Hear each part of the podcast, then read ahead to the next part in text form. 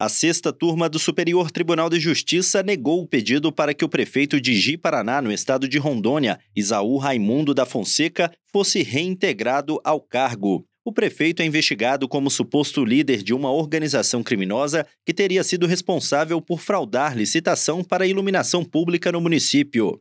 De acordo com as investigações, o chefe do executivo local teria orientado um pregoeiro a agir para que determinada empresa fosse selecionada na licitação. Segundo a polícia, houve deliberada diminuição da competitividade do certame e favorecimento de uma das participantes, a qual recebeu mais de 17 milhões de reais dos cofres públicos. Ao determinar o afastamento do cargo, o desembargador relator do caso no Tribunal de Justiça de Rondônia apreendeu o passaporte do prefeito e o proibiu de sair do país e do estado de Rondônia. Ele também não pode ter contato com os demais investigados.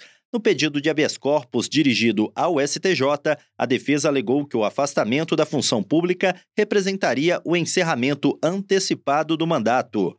O relator, ministro Antônio Saldanha Palheiro, destacou que durante a tramitação do habeas corpus, o Tribunal de Justiça do Estado prorrogou as medidas cautelares contra o prefeito por mais 120 dias. Para o relator, tanto a primeira decisão cautelar quanto a prorrogação das medidas foram devidamente fundamentadas.